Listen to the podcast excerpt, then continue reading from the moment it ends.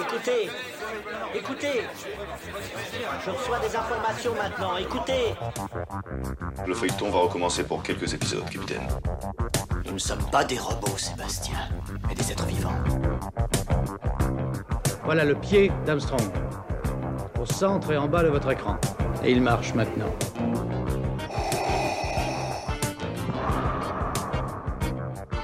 On peut dire aujourd'hui que la science-fiction est bel et bien partout. Tu veux dire qu'on est dans un programme informatique Est-ce vraiment si invraisemblable Si mes calculs sont exacts, attends-toi à voir quelque chose qui décoiffe. Bonjour à, à toutes et à tous, vous écoutez C'est plus que de la SF, le podcast sur la science-fiction animée et produit par l'œil de chéri. Alors aujourd'hui je suis très très heureux puisque on a euh, un, ami qui vient nous voir sur le podcast, mais surtout un auditeur, puisque euh, notre invité aujourd'hui écoute le podcast. Il écoute le podcast de temps en temps en travaillant, mais je crois qu'il écoute quand même beaucoup le podcast. Et on est très heureux parce qu'il vient de produire une des meilleures BD de science-fiction de cette année 2023. Il faut absolument lire Frontières, qui vient tout juste de sortir au label euh, 619 et euh, qui est aussi label 619 qui vient de rejoindre les éditions Rue de Sèvres. Enfin, c'était en 2021, mais bon, ça vient pas de rejoindre, mais c'est quand même assez récent. On vient de découvrir Frontières, c'est un roman graphique incroyable. On est extrêmement euh, heureux puisque c'est vrai que la BD de science-fiction et pour faire un prix BD, on le sait bien, on lit quasiment tout ce qui sort. Elle est souvent assez classique et il est rare de trouver des albums qui changent, de qui changent un peu de l'ordinaire et c'est vraiment le cas de Frontières. Donc on est très heureux de recevoir Guillaume Singelin. Bonjour à vous. Alors euh, Guillaume, on est, on est ici pour parler de votre, de votre bébé de, de Frontières. Euh, on, va faire le, on va dire, on va, on va commencer avec la classique. Ici, les auteurs sont obligés de pitcher euh, leur création. Alors, c'est quoi le pitch de Frontières Ah, c'est toujours dur de, pitcher son propre projet. Euh, Frontier, c'est hum, donc c'est de la science-fiction. C'est ça raconte le dessin de, trois personnages qui sont euh, qui sont euh, dans un dans un monde voilà une, une science-fiction assez proche où l'espace est acquis en termes de colonisation. On va dire notre système solaire. Et euh, voilà, c'est un- une colonisation qui est très euh, capitaliste, euh, exploitation des, des- minéraux, des, nouvelles planètes. Et donc ces trois personnages vont un peu incarner chacun à leur manière une facette de cette colonisation. On va avoir l'aspect scientifique, plus militaire et, ouvrier. Et voilà, en fait, leurs parcours vont se croiser et ils vont devoir trouver un peu ce, un sens en fait dans ce nouveau monde. C'est un peu une sorte de, de ruée vers l'or euh, version SF. Ouais, alors ce qui est intéressant, et c'est pour ça que l'album sort de l'ordinaire, c'est que euh, il y a une tension qui est sous-jacente. Ça veut dire que les enjeux euh, sont assez différents des albums de SF classique où il faut aller d'un point A à un point B. Dans votre album, ce qui est intéressant, c'est totalement la construction autour de vos trois personnages. Et du coup, il y a tout un jeu et il y a tout un travail qui a été fait pour, pour, pour parler des relations humaines, pour parler des désirs et des rêves de chacun. Et donc, du coup, ce qui est super, c'est qu'il y a un côté très intimiste dans cet album. C'était une volonté pour vous de faire de l'intime alors qu'on va, alors qu'on vit un space opéra et un planète opéra? Ouais, complètement. C'était vraiment le, c'était vraiment le but premier, c'était vraiment de, de rester en fait à, l'échelle humaine. Et moi, ce que je voulais faire, que c'est vrai qu'on a un certain nombre de récits SF qui vont vraiment avoir des enjeux très, très importants, qui vont jouer sur l'humanité, sur même des questions de vérité, sur où, on est dans l'univers. Et en fait, moi, je voulais placer mes enjeux euh, non pas sur ça, mais sur euh, tout simplement des enjeux très personnels de euh, comment, quel choix je fais dans ma vie, comment je m'intègre dans une société. et voilà, je voulais pas. En fait, les, enjeux trop importants, je trouve ça un peu lourd à porter pour des personnages. Et du coup, voilà, je restais avec des enjeux très intimes. Et euh, on est presque, euh, on est presque dans la tranche de vie. On est presque euh, dans un récit qui, qui pourrait presque se départir de, tout l'univers qui qui est construit autour. C'est vraiment trois persos, c'est vraiment construit là-dessus, quoi. Ouais, et c'est ça qui fait aussi le charme euh, de cette BD, c'est ce côté intime dans quand même le côté space opéra, le côté sense of wonder que vous avez euh, respecté. Euh, on va revenir un peu sur toute la création de l'univers visuel. Les auditeurs peuvent pas re- regarder la- l'album, mais sur notre site internet, on mettra des extraits normalement. Et je vous encourage vraiment à regarder puisque c'est assez fascinant. Vous avez créé un véritable univers pour Frontier. Comment ça s'est fait? Comment vous avez bâti votre univers où il y a une multitude de vaisseaux, de corporations, de personnages Voilà, Comment ça s'est passé? Ça s'est vraiment passé sur le long terme, hein, moi, quand, quand j'ai commencé à rechercher mes, mes premières recherches sur le projet. En fait, ça remonte à 2013. Euh, alors bien sûr, à ce moment-là, le projet n'était pas du tout un projet euh, concret, le- les, les, dynamiques de scénario n'étaient pas du tout les mêmes, mais en tout cas, c'est à ce moment-là j'ai commencé à, bah, en fait, tout simplement dessiner des petits cosmonautes, commencer à imaginer des, costumes, des, vaisseaux, des stations. Et en fait, voilà, j'ai mis des années en fait à digérer euh, bah, tout ce qui me plaisait dans la SF, à piocher, à remater des. Moi, je suis un, grand fan, tu vois, de Alien et, euh, le, le Nostromo, euh, la première scène du film où ils sont en train de survivre dans leur caisson. Moi, c'est des scènes qui m'ont ultra marqué. Je préfère presque plus ça que vraiment le, côté alien euh, horreur. En fait, c'est vraiment le côté quotidien de ces mineurs qui m'a- qui m'avait fasciné à l'époque. Donc voilà, en fait, j'ai récupéré un peu tout ce que j'aimais dans, la, science-fiction. Ça va de, de Planète, le manga Planète, à la série Battlestar Galactica, aussi à des romans de, comme euh, Spin ou Spear euh, de Laurent Genevier et Robert Wilson, où je dois me projeter en termes d'image, mais euh, ou même la, série Expense et, les romans.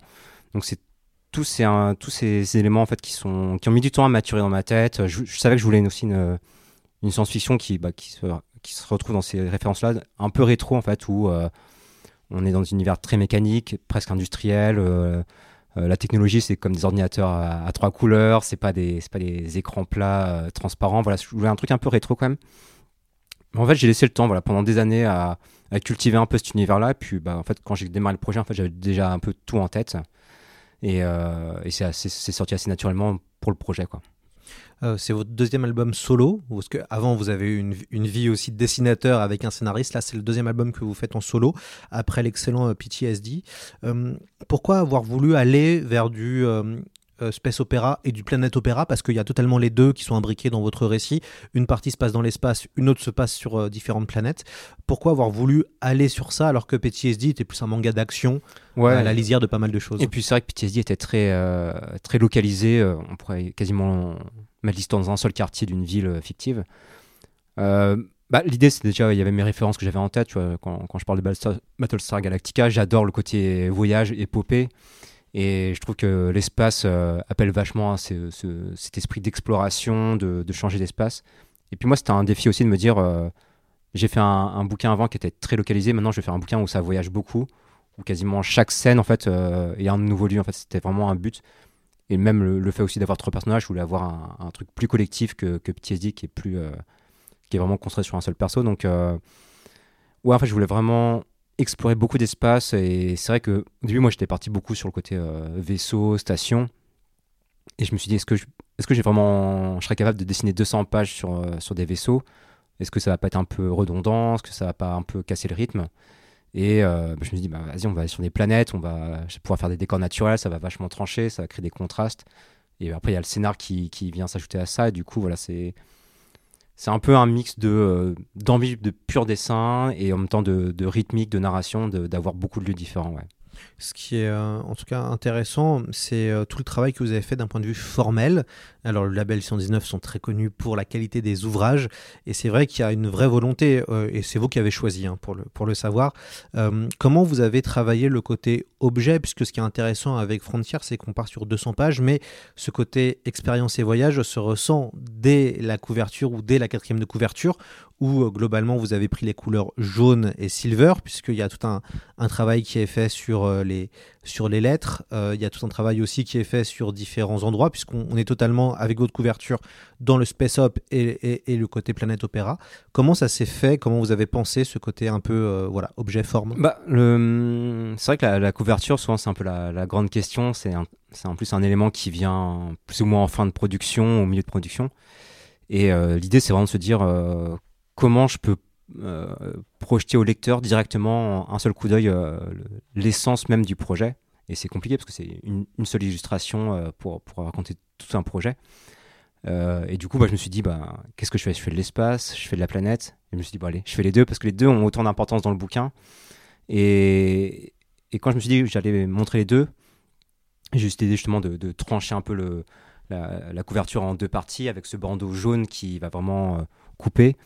Ce jaune, c'est aussi le jaune industriel qui est aussi qui, est- qui, est- qui va vraiment raconter ce côté un peu capitaliste de, de l'univers. Et je trouve que ça, en fait, ça crée une compo aussi qui était un peu plus moderne, peut-être un peu, un peu différente, un peu rafraîchissante de ce qu'on peut voir en généralement en SF. Euh, ce qui est aussi euh, fort, c'est on, on sent vous travaillez hein, pour les jeux vidéo, vous avez fait du, du concept art et puis vous avez aussi travaillé pour le cinéma d'animation. Euh, mais on sent des petites touches vidéoludiques à l'intérieur de votre ouvrage. Euh, typiquement, là, je tombe sur la page 62 où vous n'hésitez pas quand vous présentez un vaisseau à montrer son intérieur. On a vraiment l'impression d'être un peu dans ces livres Star Wars, peut-être que vous avez vu enfant, où on avait tout l'intérieur des vaisseaux spatiaux Star Wars et on voit des petites touches comme ça qui font finalement assez vidéoludique. Ouais, ouais bah c'est, c'est, euh, moi je suis, un, je suis un gros joueur, donc euh, c'est vrai que ça, ça, ça déteint sur moi de manière inconsciente.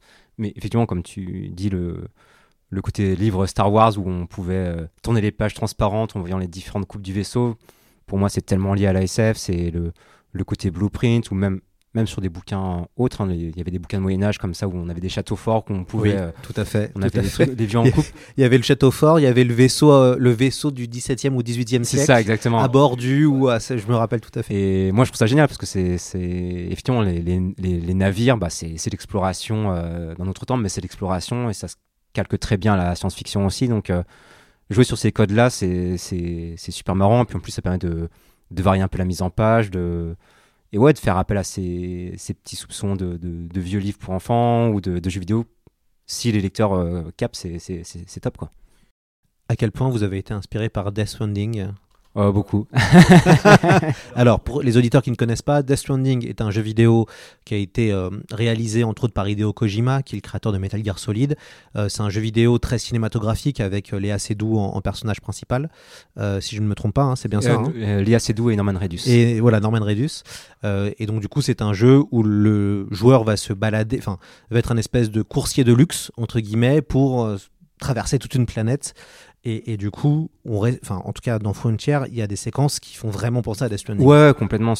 Moi, ça a été un, une grosse influence euh, pour le côté justement planète opéra pour le coup là. Et j'adorais vraiment ce, mix euh, de, de, de, de de dans des paysages naturels, et puis en même temps tout ce côté technologique qu'on a sur les combinaisons des, personnages. Euh, j'ai eu la chance après de, comme le jeu est très inspiré de, de l'Islande, j'ai eu la chance de faire de la randonnée en Islande, euh, genre un an après que le jeu soit sorti. Donc euh, je me suis imprégné directement, on dire, à, la source. Et c'est vrai que quand moi j'étais là-bas, je me dis ouais, c'est clair que ça fait des purs paysages de science-fiction parce que c'est à la fois euh, euh, proche de nous et en même temps c'est très différent, c'est très extrême et ça fait des ouais, ça fait des quand quand t'es là-bas, j'avais fait pareil des, des randonnées aux États-Unis.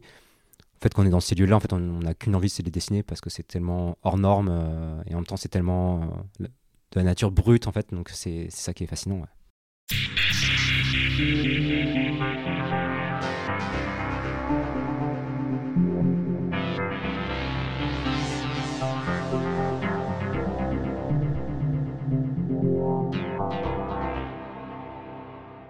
Comment vous avez géré le rythme euh, de votre euh, album? Euh, Donc ça fait 200 pages.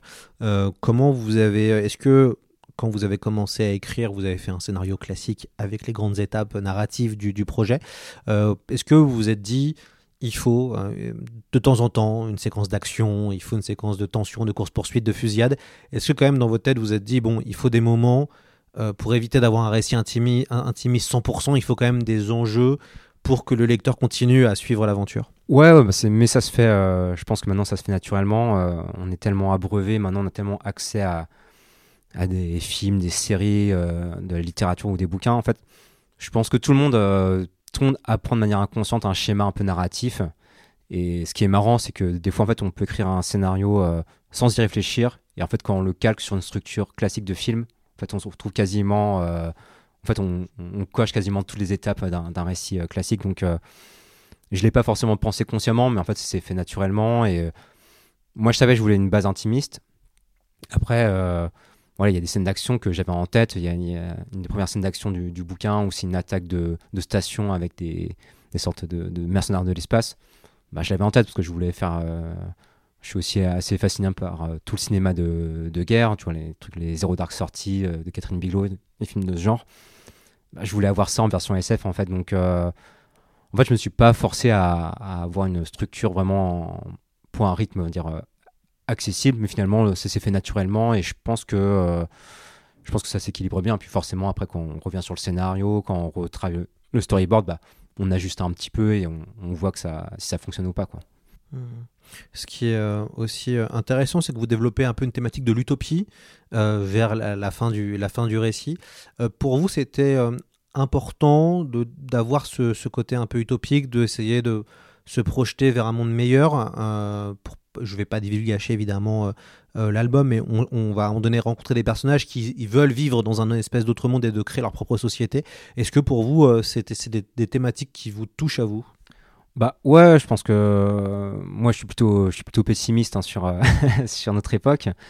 Mais malgré tout, je pense que on continue d'avancer parce qu'on a quand même envie de, de vivre une utopie, de vivre un, en tout cas d'être bien dans sa vie, bien dans, dans sa communauté. Donc je pense que c'était naturel que un personnage euh, se tourne vers ce genre de, de, de, de, thématique, de, question, de questionnement parce que euh, je voulais pas faire non plus un récit qui soit sombre du début à la fin. Je voulais quand même donner une sorte d'ouverture, sans forcément dire que c'est la solution finale et que c'est la meilleure solution possible. C'est juste, voilà, on, est dans un monde qui est pas forcément euh, accueillant, qui est un peu hostile. Ça n'empêche que nous, en tant qu'être humain, bah, on cherchera toujours quand même à trouver un moins un réconfort. Donc après, est-ce que ça passe par des, des- des petits éléments, juste des rencontres, juste des petits groupes d'amis? Est-ce que ça passe par des, des ambitions plus grandes? Mais voilà, c'est en tout cas, c'est chercher des solutions dans ce monde qui est pas forcément toujours très accueillant. Quoi. Vous, vous montrez aussi euh, la nature. Alors, euh, c'est rigolo parce que au moment où je vous parle, je suis pile sur la page euh, qui faisait penser à The Silent Running. Ça tombe bien, le, le poster est juste à ma gauche. Est-ce que, y a une, est-ce que vous avez, vous avez regardé The Silent Running? Est-ce que vous avez été un peu influencé par Ouais, ce- ouais, ce complètement. ouais, ouais. En plus, moi, j'aime beaucoup les films de cette époque-là. Il y a comment Il y a hum, le film Sean Connery, Outlander, ça. Moi, j'aime beaucoup. Bah, ça rejoint encore Alien un peu, hein, mais c'est cet essai de cette époque-là où il y a très peu de, FX euh, 3D, c'est vraiment du, pratique et j'adore, en fait, ça donne un charme génial. Et, euh, en plus, là, il y avait ce côté euh, nature, technologie dans Silent Running qui, ouais, a un combo qui est, qui est très chouette visuellement. Quoi. Vous avez euh, trois personnages, donc euh, Jisoo, Alex et Kamina. Comment vous les avez euh, travaillés? Comment a été, euh, comment vous avez pensé les entre guillemets les arches, les arcs narratifs de, ces persos qui se répondent plus ou moins tous et qui sont, on va dire, qui incarnent des figures assez connues entre guillemets de la de la pop culture? Ouais, bah c'est oui, c'est à la fois c'est trois personnages qui vont ouais, effectivement incarner vraiment des, des archétypes de, de Donc il y a la guerrière, La entre guerrière. guillemets, la scientifique et euh, le le mineur. euh, voilà. voilà. Bah, en fait, ouais, je les ai vraiment travaillés en d'abord en contraste. Voilà, je voulais avoir trois profils assez différents.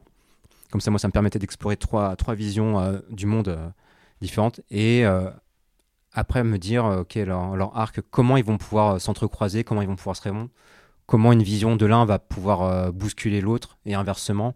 C'est toutes ces dynamiques de, ouais, de, contraste, d'équilibre en fait qui existent entre les personnages qui va faire que le, le récit soit à la fois nuancé aussi. Ça permet aussi de qu'un personnage va proposer une idée euh, ou représenter une moralité et un autre va en présenter une autre et du coup on va avoir un discours qui est plus nuancé, plus proche du finalement du débat d'idées que de d'imposer euh, euh, ouais, une vision euh, précise et, claire quoi. C'était vraiment ça l'idée donc. euh, et puis ouais, voilà, euh, Kamina forcément elle, fait référence au personnage de, de The Expanse, tu vois, moi c'est un personnage que j'aime beaucoup.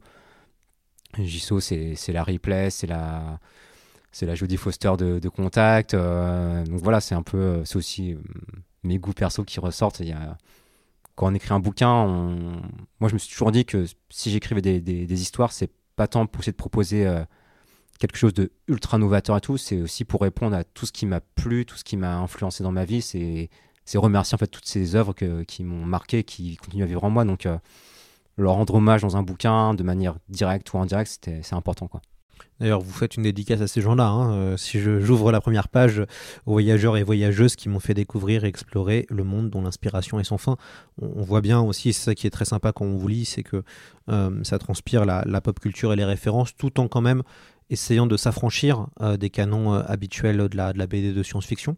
Euh, moi, ma question, c'est et ça va vous faire sourire, je suppose. Mais alors, c'est quoi le, le- secret de la réussite des albums du, du label 119 Parce qu'il y a quand même un cocktail, moi, à chaque fois, hein, et c'est vrai que j'ai eu l'occasion de faire plusieurs choses, que ce soit avec Mathieu Bablet, mais aussi avec Florent Maudou, Run, pour les derniers albums. C'est vrai que le label 119, ça fait rêver toute l'édition en bande dessinée. Vous êtes considérés comme les plus créatifs vous avez et vous réussissez pratiquement à chaque fois à créer de l'événement sur euh, chaque roman graphique entre guillemets euh, qui sort. Euh, comment vous expliquez ce succès qui, que beaucoup d'éditeurs aimeraient bien copier, je pense, mais qu'ils n'arrivent pas forcément à, trouver parce qu'il y a vraiment une espèce de sauce autre que les influences manga, comics et ce peut-être ce visuel qui est très entre guillemets à la mode en ce moment et qui va chercher une nouvelle génération. Comment vous expliquez ce, succès, un peu cette magie?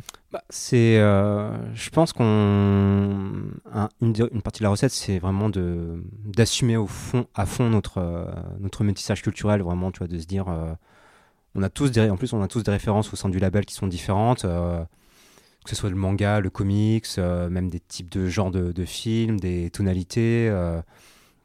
on- Il y en a qui sont plus fascinés par le cinéma américain de genre. Euh, euh, d'autres par, par le cinéma japonais euh, qui est beaucoup plus lent, beaucoup plus euh, introspectif. Euh, on aime la SF, on aime euh, la fantasy, enfin voilà. En fait, c'est vraiment essayer de, d'assumer toutes ces influences et essayer de les ressortir de manière euh, naturelle, en fait, pas les forcer. Et euh, ça va paraître un peu, un peu mielleux comme, comme façon de parler de recette, mais c'est aussi d'être sincère sur son projet et de se dire, bah, ok, moi j'ai une idée, j'y vais à fond, euh, je l'assume à fond et, euh, et même le fait de se dire euh, si je prends le, le- public à- un peu à contre-courant bah c'est pas grave. Au pire bah, voilà c'est un semi-succès ou même voilà ça, ça, touche pas les gens. Mais si ça si ça si ça marche bah, les gens vont être étonnés. Il va y avoir ce côté un peu ce vent de fraîcheur. Donc c'est aussi beaucoup euh, euh, raconter des histoires que nous on a envie de raconter. Pas forcément ce que les gens attendent directement. Même si voilà nos, nos lecteurs et tout on a envie de les choyer. C'est pour ça aussi qu'on aime faire des beaux objets. Il y a aussi cette partie euh, on veut, les gens voilà, font un engagement à acheter un livre, bah, on veut qu'ils soient contents de ce bouquin, qu'ils puissent euh, le garder chez eux, l'avoir dans leur, bibliothèque. Donc voilà, c'est un peu un mix de tout ça. Et puis, euh, je dirais qu'il y a une partie de la recette aussi qui est très concrète et qui arrive à la fin de la production d'un bouquin. C'est que moi, sur les dernières semaines de mon projet, j'ai j'ai tout envoyé ça aux potes. Et eux, ils ont relu tout le bouquin avec un œil très frais, euh, très, très neutre. Et il y a un énorme passe de relecture, de réécriture de dialogue, euh, de si besoin de mini corrections graphiques. Et donc c'est un projet, c'est des projets qui sont à la fois très très personnels parce que vraiment on va laisser vraiment euh, que ce soit nous-mêmes ou les auteurs à qui on travaille vraiment partir sur, leur, sur leurs envies. Mais à la fin il y a quand même un travail collectif qui fait que en fait on, on fait tout pour que le projet soit le plus euh, à la fois le plus personnel euh, en gardant les intentions de l'auteur et en même temps le plus accessible. C'est pour ça qu'on fait un gros travail de dialogue pour que un lecteur ne soit pas perdu, comprenne bien les enjeux, les intentions. Donc voilà, c'est un peu ce mix euh, entre, le personnel et le collectif qui fait que je pense qu'il y a une sorte de saveur en fait au bouquin à la fin qui, euh, est très complète, qui est très... euh, ouais, c'est ça, qui est très complète. Ouais, ouais, et puis ça, ça donne envie. C'est vrai que je suppose qu'il y a beaucoup de jeunes auteurs ou dessinateurs qui aimeraient bien travailler avec le label parce que c'est vrai que ça, en tout cas, vous arrivez à, faire ressentir une impression de liberté éditoriale. Euh, vous le savez très bien, la bande dessinée c'est compliqué. Vous avez été publié par d'autres maisons d'édition euh, et c'est vrai qu'on on est aussi assez rapidement dans des problématiques socio-économiques, euh, voilà, très vite. Et on on vit aussi une surproduction, 7000 titres de bande dessinée par an. Euh, le genre et la science-fiction, euh, c'est pas toujours évident d'aller chercher un grand public malgré euh, les succès comme Carbone et Silicium de Mathieu Bablet. Et c'est ça aussi qui est intéressant, c'est vraiment ce, qu'on ressent avec vous, c'est ce côté un peu liberté. Typiquement, Frontière, je pense qu'en termes de thématique et comment c'est traité, bah il y avait que le label pour pouvoir le faire comme ça. Ouais, bah je pense que tu vois sur cette question de la SF, on s'est jamais posé la question de se dire qu'est-ce que les lecteurs de SF en fait aiment bien ou enfin pas forcément qu'ils aiment bien, mais qu'est-ce que on pourrait croire ce qu'ils attendent en fait. C'est, plus ça parce que des fois on se projette trop dans les attentes des gens et en fait les, les lecteurs en fait des fois n'ont qu'une seule envie, c'est d'être étonnés, d'être un peu pris à, contre-courant. Donc euh, je pense qu'il faut nous on, on s'est jamais dit, euh, enfin en tout cas au début du projet on s'est jamais dit genre euh, est-ce qu'on est bien dans, le, dans la vague euh, qui plaît en ce moment? Non, non, on, a une idée, on la pousse et après on l'affine pour que ce soit accessible. Et, et aussi, je pense qu'un des autres aspects du label qui se construit sur des années des années, c'est que on essaye vraiment que les, chaque bouquin soit intéressant. Et du coup, les lecteurs en fait, vont naturellement aller vers notre bouquin du label, comme si le label était un, bah, un label de qualité. En gros. Oui, comme HBO, ouais, c'est ça. ouais. c'est que, ouais, exactement comme HBO. Moi, c'est moi, c'est comme ça que je consomme HBO. Je- je- quand je vois que c'est une série qui est estampillée HBO, bah, j'y vais parce que je sais que la, la chaîne propose un, ton, une qualité qui, que j'apprécie.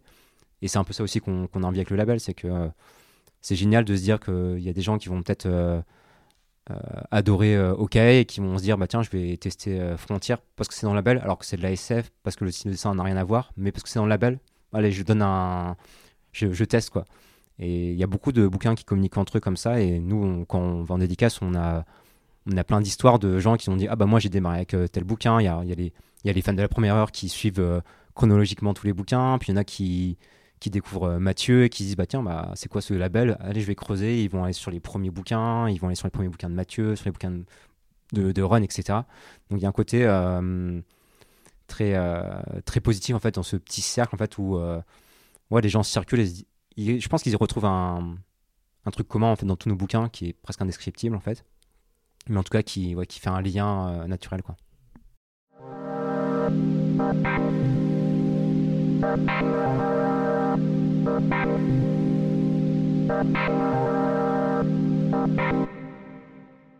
D'ailleurs, pour euh, Frontier, comment c'est c'est passé euh, Enfin, combien de temps ça a pris de créer l'album? Euh, Vous avez à la fin fait un petit cahier qui raconte un peu les, coulisses de, création. D'après ce que je comprends, c'est que ça a vraiment commencé en 2020. C'est à partir de ce moment-là où vous êtes lancé dans la production? C'est ça, ouais, c'est à peu près. c'est c'est à ce moment-là. C'était un peu. Euh, je me demande si j'ai pas commencé au premier, confinement. C'est un peu le marqueur temporel de ces dernières années. Euh, ouais, j'ai mis euh, trois bonnes années à le faire. Après, j'avais des, projets entre temps. J'avais du jeu vidéo. J'ai participé à des, projets collectifs du label. Mais, euh, mais ouais, je me suis laissé le temps sur ce projet-là parce que. Parce que c'est un, gros pavé, c'est 200 pages. Euh, moi, l'écriture, je mets aussi beaucoup de temps à écrire. Je, suis- je suis très lent, je suis encore très. euh, c'est encore nouveau pour moi l'écriture. C'est mon deuxième bouquin, mais je suis encore très, très chaotique dans, ma, dans mon processus. Donc, euh, et j'ai besoin de beaucoup de temps. J'aime bien écrire des idées, les laisser reposer, puis revenir euh, plusieurs mois, euh, semaines après. Donc voilà, je me suis laissé le temps. Et puis après, c'est vrai que le, le dessin aussi, j'ai voulu vraiment pousser au maximum de ce que je pouvais faire. Donc, on, on essaye aussi avec le label de de pas forcément se donner de, de- de contraintes de temps trop précises au début du projet en tout cas. Voilà, quand, quand on, se dit ok, je veux le sortir dans six mois, bah on commence à, s'activer, à être un peu plus précis sur les, créneaux, mais, euh, mais en tout cas, euh, on se dit toujours euh, le projet prendra le temps qu'il faut, parce que si on rush, en fait, on, on va être déçu de nous-mêmes. Le bouquin, après, quand il est imprimé, bah, il est imprimé à vie et on peut plus rien changer. hein. Il n'y a pas de, patch ou de mise à jour possible. Donc, l'idée, c'est vraiment de finir le bouquin quand, on est vraiment content. Pas forcément évident, hein, parce que du coup, enfin, je ne sais pas comment vous le vivez, mais moi je l'ai vécu comme ça et je le vis comme ça. Euh, quand on a des projets sur du long cours, c'est vrai qu'à un moment donné, on a envie de s'en débarrasser, dans le sens où on a envie que ça aille au bout pour passer à autre chose, puisque quand même un projet, vous le savez très bien, ça prend en tête, entre guillemets, on y pense, on, en rêve, on en discute avec les amis euh, souvent. Euh, comment on fait aussi pour arriver à, un moment donné, pas trop se faire embarquer dans cette espèce de spirale où euh, à la fin on se dit euh, bon euh, je veux qu'il sorte et puis basta quoi. Bah, ouais, ouais, non, c'est. Je pense que c'est le truc le plus dur dans, la BD, notamment que je vois chez, chez je- jeunes auteurs, parce qu'on bosse avec beaucoup avec de jeunes auteurs. Et ils sont, ils sont très motivés au début. Et effectivement, c'est comment tenir le, rythme sur un, deux ou trois ans de, production sur un seul projet. C'est un, peu, un peu la même analogie qu'on peut faire de la, de la course à pied avec le marathon. C'est comment gérer ton énergie sur, non pas sur 100 mètres, mais sur euh, plusieurs kilomètres. Donc, euh, moi, je sais que j'aime bien faire justement des projets annexes à côté pour un peu euh, me sortir de, du projet de temps en temps. C'est pour ça que le, jeu vidéo c'était très bien parce que c'était des, des petites sessions, mais c'était une journée ou deux dans la semaine de temps en temps. Donc d'un coup, je décroche complètement de la BD, je passe à autre chose. Et quand je reviens à la BD, en fait, je suis, content bah, de réattaquer mes pages. Et puis il y a il y a aussi, euh, après ça c'est très personnel sur, je pense à, chacun, mais moi j'aime bien aussi de me laisser beaucoup de marge sur l'écriture du scénario. Donc euh, le scénario a beaucoup changé au fur et à mesure de, l'écriture du bouquin. Comme ça en fait je suis toujours un peu étonné d'attaquer une nouvelle scène. Je suis content d'en aborder une nouvelle euh, en termes de, de- de dessin et d'écriture parce que si je cadrais trop mon projet dès le début en fait, là j'aurais vraiment l'impression de rentrer dans un tunnel où je dois juste produire du dessin et, et appliquer mon storyboard et mon script à la lettre. Là où justement je me laisse beaucoup plus de liberté maintenant à me dire, bah ok, euh, cette scène-là, peut-être qu'elle va bouger en termes de, dialogue, de, dynamique. Je me laisse du temps pour euh, des fois modifier une case, pour euh, changer un peu mon scénar et tout. Donc c'est c'est pas toujours le plus pratique en termes de, production, mais au moins ça, ça fait que je suis toujours excité de travailler sur mon projet. Vous avez un style de dessin très particulier qui se rapproche du manga. En fait, comment alors justement, parce que c'est pas forcément évident de- de définir le style Guillaume Singelin. On peut dire qu'on a des petits personnages choupis entre guillemets qui vivent plein d'aventures, en tout cas dans, PTSD et puis dans Frontier. Comment vous, vous qualifierez et analysez votre style de dessin? Euh, c'est dur, effectivement, c'est dur à dire. euh. Non, mais clairement, le manga était une grosse influence. Euh, je pense qu'une des autres influences, et là, ça va parler un peu plus aux gens qui, qui jouent aux jeux depuis longtemps, ça va être un peu tous, ces, tous les jeux époque euh, NES, Super NES, donc les, les JRPG, comme on, on va les qualifier, où euh, c'est une époque, bah, graphiquement, on était limité par, euh, par la technique. Du coup, on avait souvent des petits personnages comme ça qui étaient très expressifs, avec vraiment 2-3 pixels pour représenter les yeux, les, les corps. Et en fait, moi, je trouve que c'était c'était génial en fait pour se projeter en termes d'imagination de, de jouer à ces jeux-là. Et finalement, ça a resté un peu chez moi, même si du coup la, BD est beaucoup plus euh, précise sur le dessin et du coup il y a moins part à, cette imagination un peu euh, étrange. Mais, euh, mais ouais, en fait, ça vient beaucoup du jeu vidéo et finalement, le, but c'était d'avoir euh, un style graphique qui soit pas forcément courant avec ce genre de, ton et de, récit, et juste d'avoir une alchimie qui dont je ne connais pas le résultat. En fait, je sais pas comment les gens vont le prendre. Mais en tout cas, je trouve que en fait, rien que casser un peu le, le classique, on va dire, euh, récit sérieux, du coup, style sérieux, ce qui peut marcher. hein, moi, j'aime, de tout. Mais en tout cas, là, je, voulais tester de, de trancher un peu entre le, ton et ses, et ses dessins. Et il y a un autre aspect, c'est d'avoir des petits personnages assez simples. Ça me permettait aussi d'avoir des décors ultra fouillés, ultra grandioses, que ce soit sur les planètes, sur les stations. Du coup, ça faisait vraiment un contraste qui était assez chouette à travailler. Ouais, alors vous il y a deux spécificités dans, dans c'est que vous aimez bien vos, euh, pages euh, ou euh, vos pages de transition où on va voir la vie la vie d'un vaisseau, la vie d'une cité spatiale, où vous allez faire des cases où on voit vos personnages vivre, manger, faire du sport, s'embrouiller, discuter. ça c'est très fort hein, chez vous.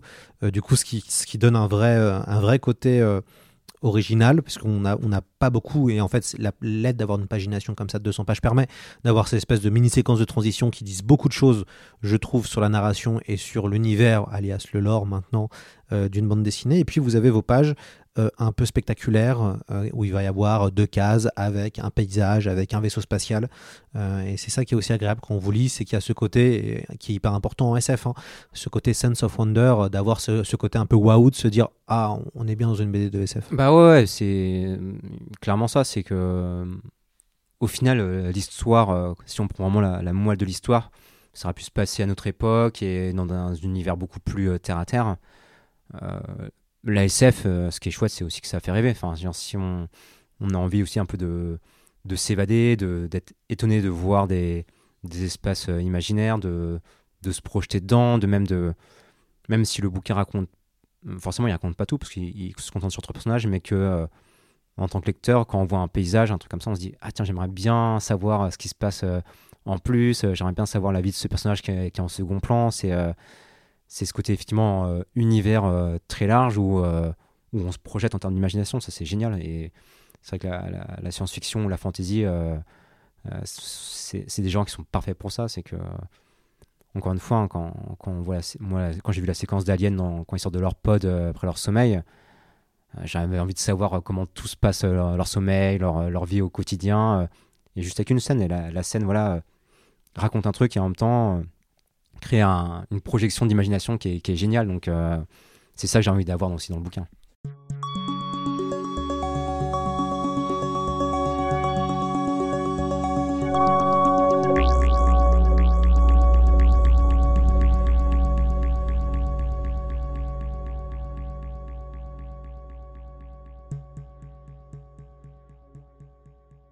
On, sent vos personnages et vos héros euh, empêchés. C'est ça qui est intéressant aussi, c'est qu'on sent qu'on a des personnages qui sont euh, empêchés, qui rêvent de plus, qui sont frustrés en fait, euh, et qui rêvent de plus grand. On avait un peu ça dans PTSD. C'est le moment où je vous pose la question. Alors, est-ce que vous, dans votre vie, vous êtes senti à un moment donné un peu empêché, un peu frustré? Ou peut-être ça a été compliqué pour que ça décolle, comme beaucoup d'artistes. Euh, est-ce qu'il y a eu, il y a, cette sensation-là, parce qu'on la retrouve dans vos deux albums. Alors la question que je me pose, c'est est-ce que vous, il y a cette sensation d'être, euh, empêché de quelque chose? Hum, je dirais qu'en termes euh, professionnels, j'ai eu la chance, en tout cas, qu'on me fasse confiance très tôt sur mes sur mes histoires, sur mon style graphique. Donc, euh, j'aurais pas j'aurais pas forcément à redire. J'ai vraiment rencontré les bonnes personnes qui m'ont vraiment laissé euh, travailler comme je voulais.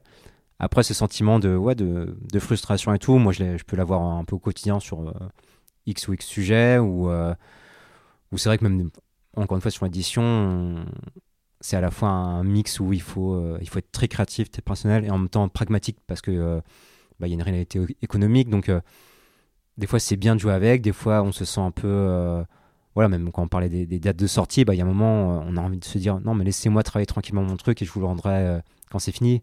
Et on te dit bah non, non, là, le cycle il est commencé, euh, les imprimeurs sont prêts, euh, la communication est prête, faut que, faut que tu avances. Donc, euh, il y a ces micro-moments de frustration qui font que, ouais, il y a il y a ce feeling là mais je pense que ça tout le monde le ressent à, chacun à son échelle et chacun son, son domaine en fait euh, et puis il y a ce, fait aussi des fois de d'être frustré pas forcément agir ou prendre un- une tangente directe parce que c'est dur de changer de, de mode de vie c'est dur de changer de, du tout au tout du jour au lendemain donc euh, faut apprendre aussi à, à vivre avec cette frust- frustration et je pense que c'est un peu ce que j'ai voulu raconter dans, dans l'histoire.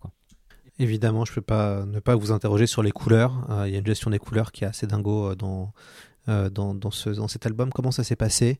Comment vous avez travaillé les, les couleurs? Bah, moi, je voulais un, je voulais un univers qui soit, c'est assez compliqué, c'est très coloré en fait.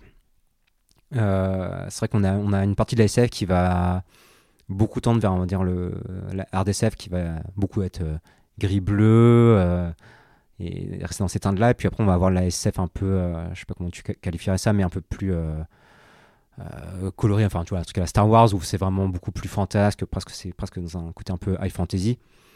Et en fait, moi, je voulais un peu mixer les deux. Je voulais avoir quelque chose de très coloré en même temps d'être un peu dans un univers qui est plutôt euh, con- concret, hard SF. Euh, moi, je sais que j'ai beaucoup été fasciné aussi sur les sur photos, tu vois, de, de Hubble, des des, des, observatoires comme ça où c'est en plus c'est des photos qui sont euh, qui sont trafiquées, qui ne représentent pas l'espace comme on pourrait le voir avec l'œil nu. Mais ça m'a toujours fasciné et je voulais retrouver aussi ce côté un peu très fort des couleurs et puis pareil les parties planètes, bah c'est comme je disais, c'est moi les, les voyages que j'ai fait quand j'étais là-bas, quand t'as un lever de soleil, euh, des pierres euh, ultra noires ou des, de l'herbe d'un vert que t'as jamais vu ailleurs, forcément en fait t'as envie de le représenter, c'est c'est, trop trop attirant quoi. Et ce qui est très intéressant en vous lisant, c'est qu'on peut euh, vous lire deux fois. C'est-à-dire qu'on peut en effet lire la première, le premier album, voilà, enfin l'album tranquillement, ça prend, ça prend son heure à lire. Et puis quand on vous relit, ce qui est fascinant, c'est de vous, vous mettez tellement de détails dans chaque case qu'en fait, euh, ça, me fait un petit peu penser à euh, ce qu'on dit en jeu vidéo, ce qu'est la narration environnementale, euh, dans des jeux comme Elden Ring, où forcément le scénario n'est pas très très fort, entre guillemets, on n'est pas dans un- pas dans un scénario classique avec beaucoup de dialogue ou de cinématique, mais on a toute une narration environnementale qui dit beaucoup de choses sur l'univers du jeu. Et ce qui est intéressant en vous lisant, c'est que chaque planche, ça fournit, ça fourmille de détails, euh, tous vos multiples personnages qui traversent une case, certains peuvent bailler, certains peuvent jouer aux jeux vidéo, certains peuvent faire... Et en fait, c'est hyper intéressant parce qu'il y a la relecture de l'album euh, passe vraiment par ce moment où on va regarder chaque case pour aller encore plus loin. Euh, est-ce que vous, quand vous le créez, est-ce que c'est théorisé? C'est-à-dire, est-ce que vous avez un espèce de plan comme dans les jeux de rôle, hein, vous vous préparez, ou c'est naturel chez vous et en fait, des fois, bah, vous allez un peu faire des modifications autour pour que ça colle avec ce que vous avez fait? Bah, c'est euh, moi je le pense euh, sur ce côté un peu détail un peu euh, effectivement c'est une narration environnementale c'est en fait moi c'est nécessaire de de- d'y penser parce que quand je quand je crée un personnage qui est même secondaire hein, qui va avoir le temps d'une scène ou, ou un décor qui qui va durer juste 4-5 pages j'ai toujours besoin de me raconter un peu son histoire un peu effectivement comme un jeu de rôle où tu tu planifies un peu tout ton univers où tu racontes un peu tout. Enfin tu, tu, tu conceptualises un peu tout Donc c'est vrai que c'est, moi j'aime bien me dire, euh, ok, ce lieu, bah, ce mec qui vit, bah, comment il vit, euh, quel, de quel milieu social il vient, euh, s'il bricole avec quel genre d'outils. et en fait, du coup, ça devient naturel en fait de, de- créer ces petits détails, ces petites mimiques, ces petites interactions, parce que pour moi, chaque lieu est vivant et en fait vit sa vie presque en dehors du bouquin. Il y a ce côté vraiment, c'est un peu à l'image du- de l'histoire en général, c'est que pour moi, les c'est un, un fragment de, la vie des personnages. Ils auront une vie après, ils auront une vie avant. Et les décors, c'est un peu ça aussi, c'est qu'ils ont une vie en fait hors du, livre.